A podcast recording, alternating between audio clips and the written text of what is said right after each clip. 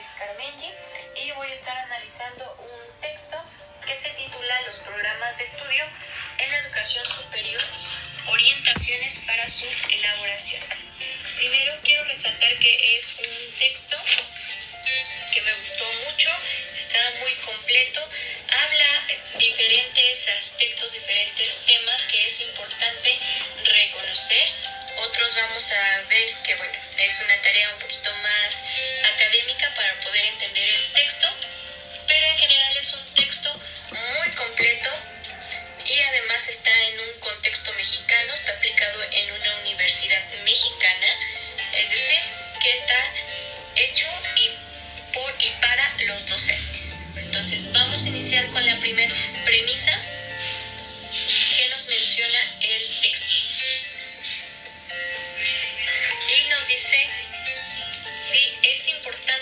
docente conozca cómo es el programa. Ok, yo creo que sí es muy importante conocer porque nosotros tenemos al momento de dar clase tenemos que conocer cómo está estructurado, por qué actividades estoy dejando a mis alumnos y cuál es la finalidad de esa actividad. Bueno, pues que cumplan un propósito y ese propósito en un nivel pequeño va a cumplir con un programa y a un nivel más grande va a cumplir con un plan, un plan de toda la carrera, de todo un grado escolar.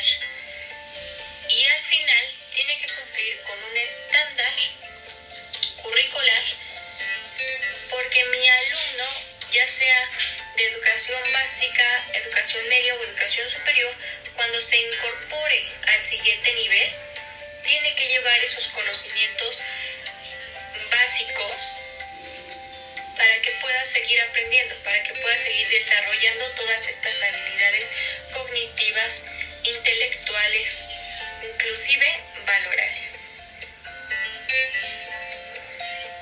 Además, un docente tiene que dejar de ver el programa como un simple temario. Tiene que verlo como unos propósitos y una forma de enseñanza. El texto nos define el programa como una formulación hipotética de los aprendizajes que pretende lograr, es decir, lo mínimo. Y se espera que con eso aprendan. Sin embargo, bueno, vemos que hay a veces algunas lagunas, algunos huecos que se llegan a filtrar hasta un nivel superior y encontramos eh, faltas de ortografía, encontramos que no saben las operaciones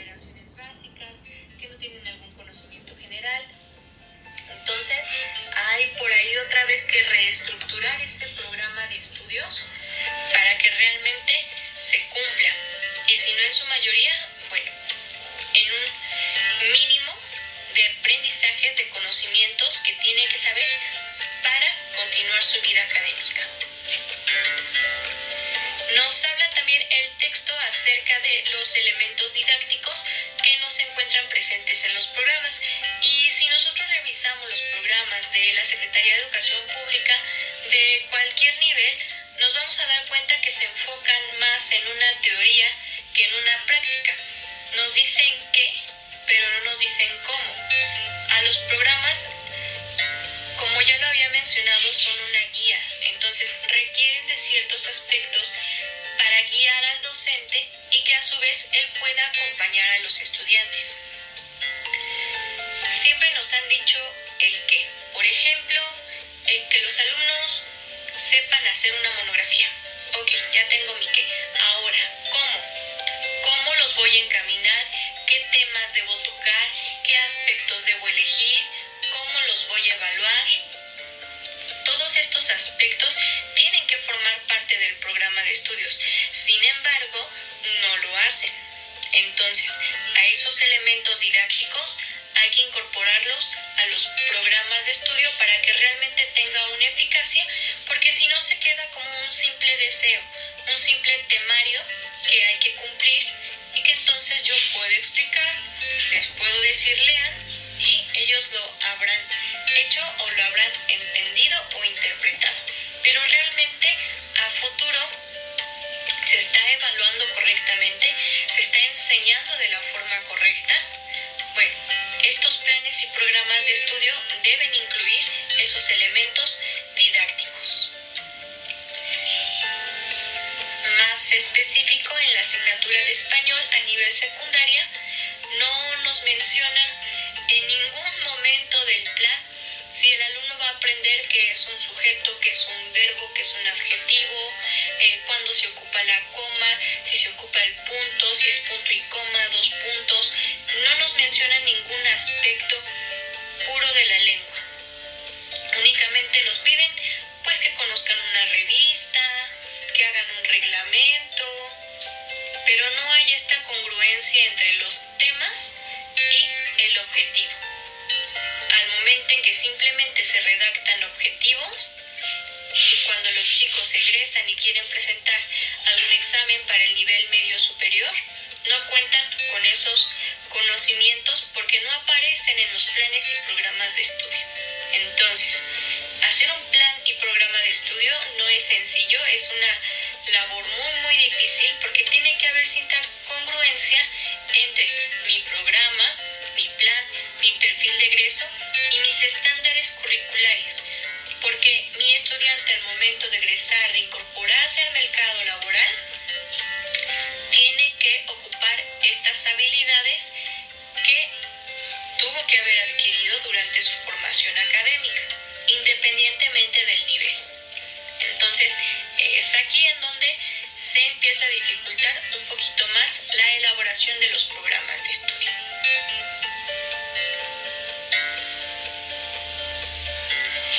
Nos habla también acerca de unos aspectos que deben tener en un programa, como son su elaboración, después viene una revisión, una acreditación y una evaluación.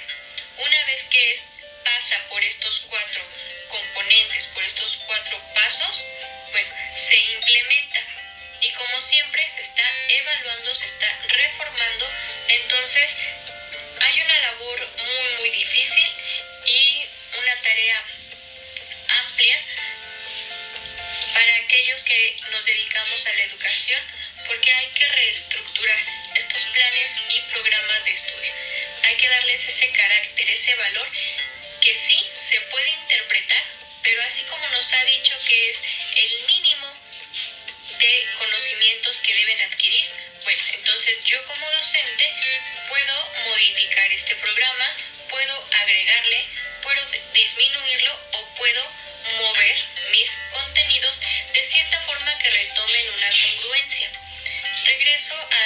de español secundaria a veces estamos hablando de un ámbito y pasamos a otro y después a otro y después me regreso al ámbito de estudio. Cuando veo al final no hay cierta congruencia porque primero me piden que haga una investigación y después me piden un resumen para que mi producto final sea un reglamento de deportes. Planes no nada más se trata de establecer objetivos por establecerlos, por incorporarlos, hay que entender realmente el trasfondo de la asignatura, hay que entender que debe tocar ciertos temas, que los alumnos requieren un estándar que con este programa no se está cumpliendo. Entonces, es ahí en donde también la labor del docente sí debe saber interpretar un plan de estudios, pero también tiene que ser crítico que pueda incorporar lo que él observa y maneja ya que está frente a los estudiantes, se encuentra en el aula. También nos menciona acerca de los elementos que están divididos en definidos, indirectos e indefinidos. Los definidos son aquellos que están descritos en mi plan programa de estudios. Eh, elaborar fichas de estudio. así tal cual está mi elemento definido, así lo voy a encontrar en mi programa. Se encuentran también los directos, que son las fuentes de consulta que se ocuparon para la elaboración del programa. También, si quieren ampliar un poquito más, puedo obtener un poco de mayor material, bueno, hay que buscar entonces estas fuentes fuentes de consulta, para poder extraer la esencia del plan. por qué está ese propósito y por qué no está otro. Y por último se encuentran los indefinidos, que son los propósitos, las unidades de aprendizaje, las horas, los contenidos, los aprendizajes esperados, las evidencias y la metodología. Realmente crear un plan debe tomar en cuenta todos estos aspectos, estructurarlos y que cada una de las clases que dé el profesor concuerden y cumplan con un objetivo del programa que a su vez se va a cumplir con el plan y al mismo tiempo en un estándar curricular.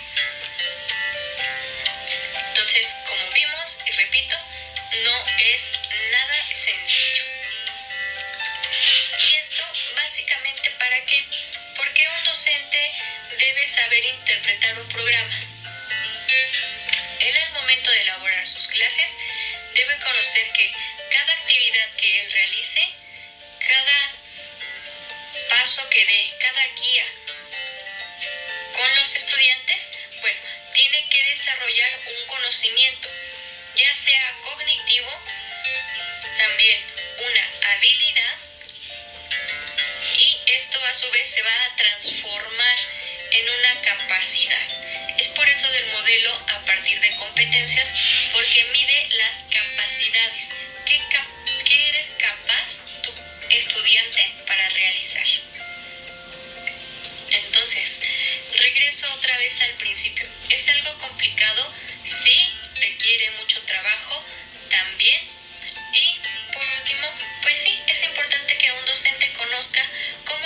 Estructurado. A lo mejor mm, él no se va a dedicar a la creación de programas de estudio, pero sí tiene que saber interpretarlo, tiene que saber conocerlo para no realizar actividades aisladas que al final del día no tengan ningún sentido. Básicamente el programa de estudios debe ser una guía para el docente, debe ser un acompañamiento que le va a indicar cómo debe realizar su labor. Pero si este programa de estudios no está completo o no es congruente, es ahí en donde todo se viene abajo. Realmente no hay una retroalimentación, no hay una congruencia, pueden existir incluso temas repetidos, como vemos en el caso de los planes y programas que ha creado la SEP. Entonces, hace falta una revisión, hace falta incorporar, quitar algunos elementos que no están funcionando realmente esto pueda ser útil y sirva, sirva en la vida académica, sirva en el aula y lo más importante, que le sirva al estudiante. Muchas gracias y nos vemos pronto.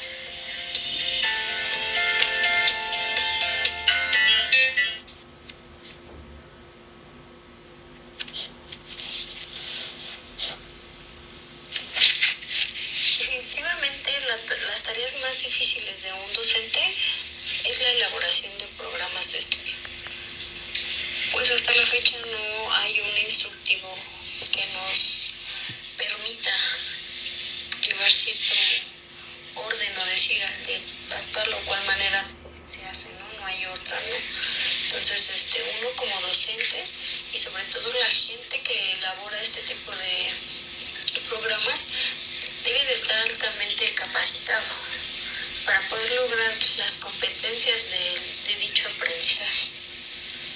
Pues en ellos este, se plasman la organización y la planificación de las asignaturas, con el fin de que se lleve a cabo el proceso de enseñanza-aprendizaje. En el caso específico del nivel superior, pues deben de favorecer el desarrollo conocimiento, de habilidades y capacidades que permitan al estudiante, una vez egresado, desarrollar estas competencias, donde se desarrolle en, una, en su ámbito laboral de la mejor manera, que se llegue al objetivo planeado, tal como lo menciona Sainz del 2010, y pues con él concuerdo, concuerdo mucho, ya que en estas competencias llevarán al egresado a poder cumplir con las expectativas que se tiene. Para llegar lograr los objetivos planeados es de suma importancia contar con un programa de estudio formulado por un docente con experiencia y con conocimientos vastos para su realización donde se evite la repetición de contenidos, pues debe de estar elaborado muy minuciosamente y debe conocer a detalle las metas curriculares. Por ello, este, citamos a Pérez Pérez García, 2015, que dice que es conveniente tener un programa de estudios fuertemente acoplado para evitar componentes aislados y desvinculados. ¿no? Que todas estas, este, que todos estos contenidos en las asignaturas nos lleven a un fin. Que todos estos contenidos también puedan tomarse de la mano y poder seguir una secuencia. Que no sean repetitivos, que no sean obsoletos, ¿no? Que no digamos, ¿y eso para qué? Como para qué lo pusieron ahí, ¿no? Como para qué, para qué me va a servir, ¿no? Yo como egresado voy a decir, ¿y esto para qué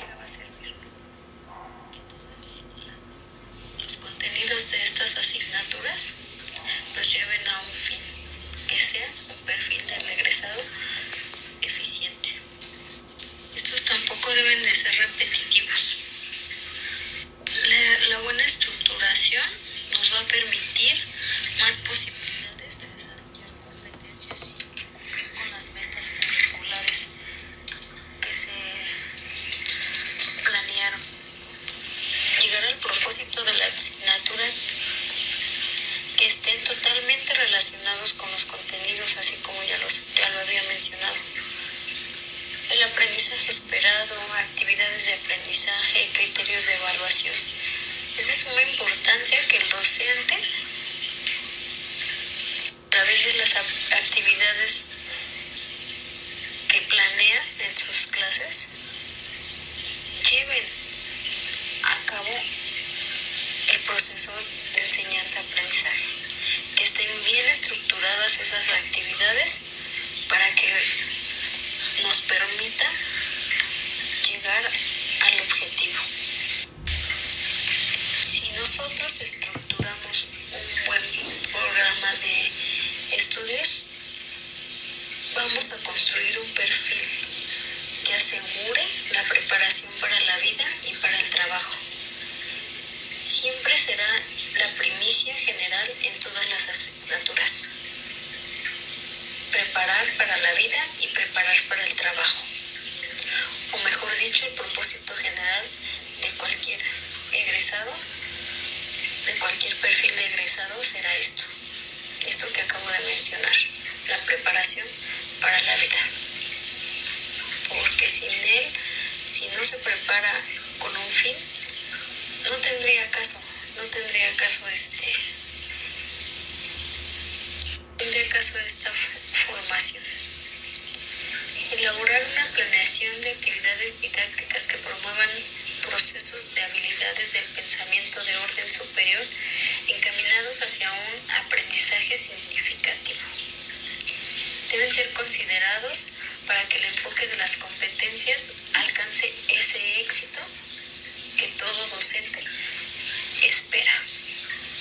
La formación didáctica de los docentes es una necesidad que debe atenderse y satisfacerse para evitar darle a nuestros alumnos programas de estudio